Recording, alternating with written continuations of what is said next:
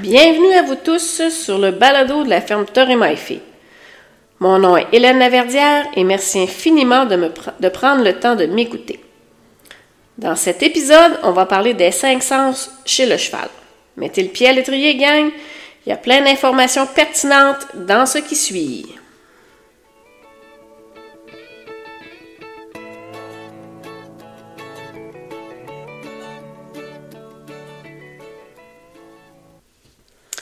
Aujourd'hui, notre podcast est beaucoup plus informatif que théorique.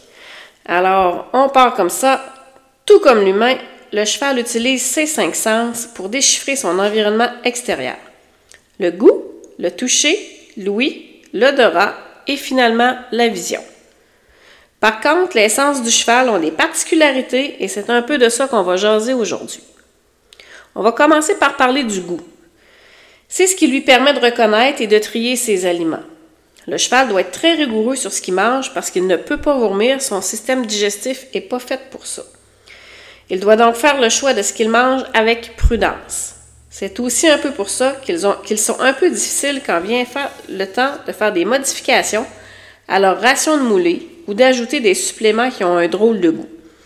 Ou encore lorsque l'on doit donner une médication par la bouche. Et certains d'entre eux sont plus fines gueules que d'autres. On connaît tous le cheval à qui on rajoute une petite, euh, poudre dans sa moulée pour euh, lui donner un supplément et qui tout d'un coup arrête de manger.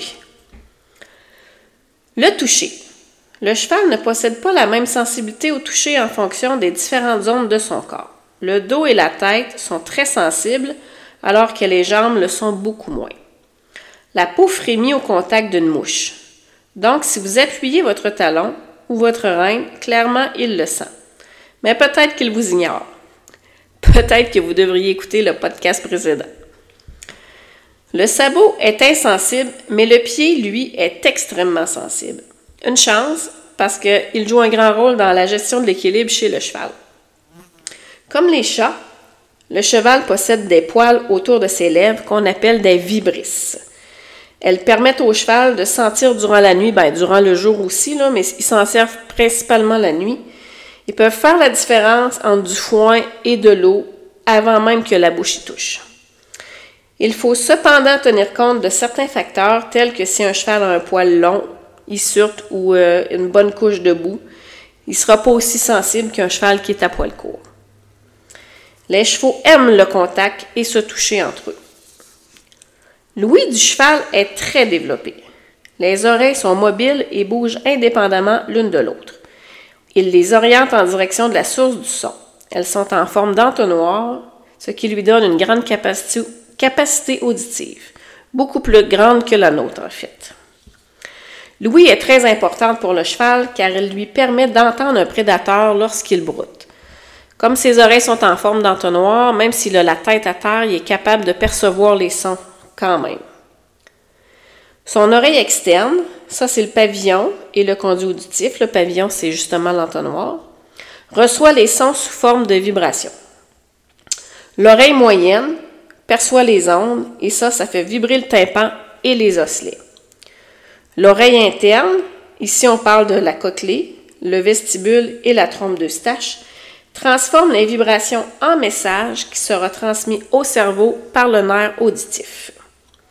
C'est pour ça que le cheval entend des choses qui ne sont pas accessibles pour nous et que parfois ça nous prend par surprise. L'odorat. L'odorat du cheval est aussi très développé, beaucoup plus que l'humain. Pourquoi? Parce qu'il arrive à aspirer une plus grande quantité d'air que nous autres. Son bulbe olfactif est aussi plus développé que le nôtre ça lui permet de trouver des points d'eau, de découvrir des objets nouveaux, d'identifier d'autres chevaux grâce à leur crottin ou à leur urine, et de sentir la présence d'une jument en chaleur à plus de 600 mètres. Pour se saluer, les chevaux se sentent souvent le bout du nez aussi. Lorsque le cheval a besoin d'analyser une odeur, il l'enferme dans sa fosse nasale grâce à une forte inspiration en remontant la lèvre supérieure.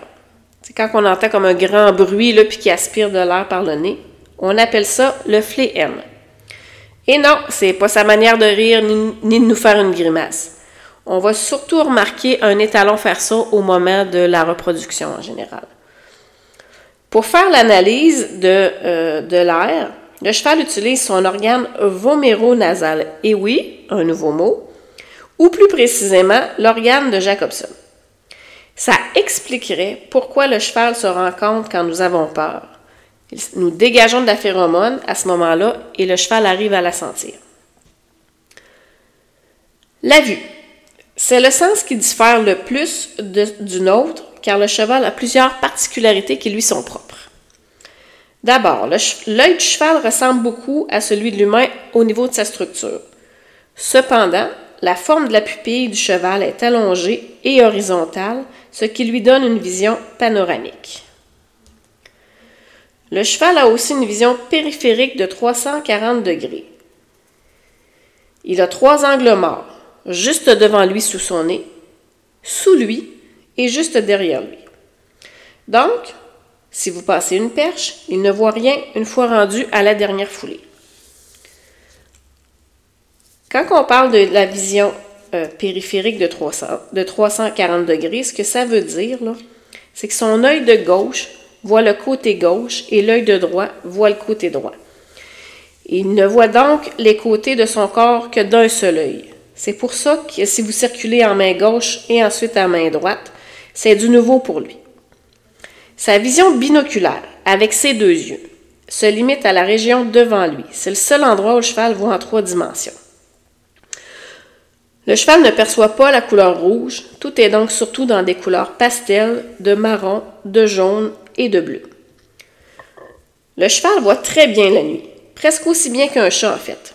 Par contre, sa capacité à s'adapter au changement de lumière est encore plus est difficile et encore plus s'il a, a les yeux bleus. C'est pour ça que le faire entrer dans une écurie, une remorque ou un box plus sombre peut être difficile pour un cheval s'il est à l'extérieur dans une grande lumière. La chose la plus importante à retenir en ce qui concerne la vision est le fait que le cheval voit à gauche et voit à droite, mais que les informations ne se rendent pas au cerveau en une seule image, mais bien en deux. C'est pour ça qu'il a l'impression que ce qu'il voit d'un côté est différent de ce qu'il voit de l'autre côté. C'est pour ça qu'il est super important de toujours faire tout, tout des deux côtés et de bien lui montrer les choses en arrivant par la gauche et par la droite. Ça va vous éviter beaucoup de mauvaises expériences, voire même des chutes. Bon, là, je m'écoute, puis je suis pas sûre que je suis claire. Donc, je recommence. Parce que c'est vraiment, vraiment important que vous, que vous compreniez cette partie-là. Le seul endroit où les deux yeux communiquent ensemble pour envoyer une image au cheval, c'est lorsque le cheval regarde en avant de lui. Sinon, l'œil gauche envoie une image et l'œil droit envoie une autre image. Je vous donne un exemple.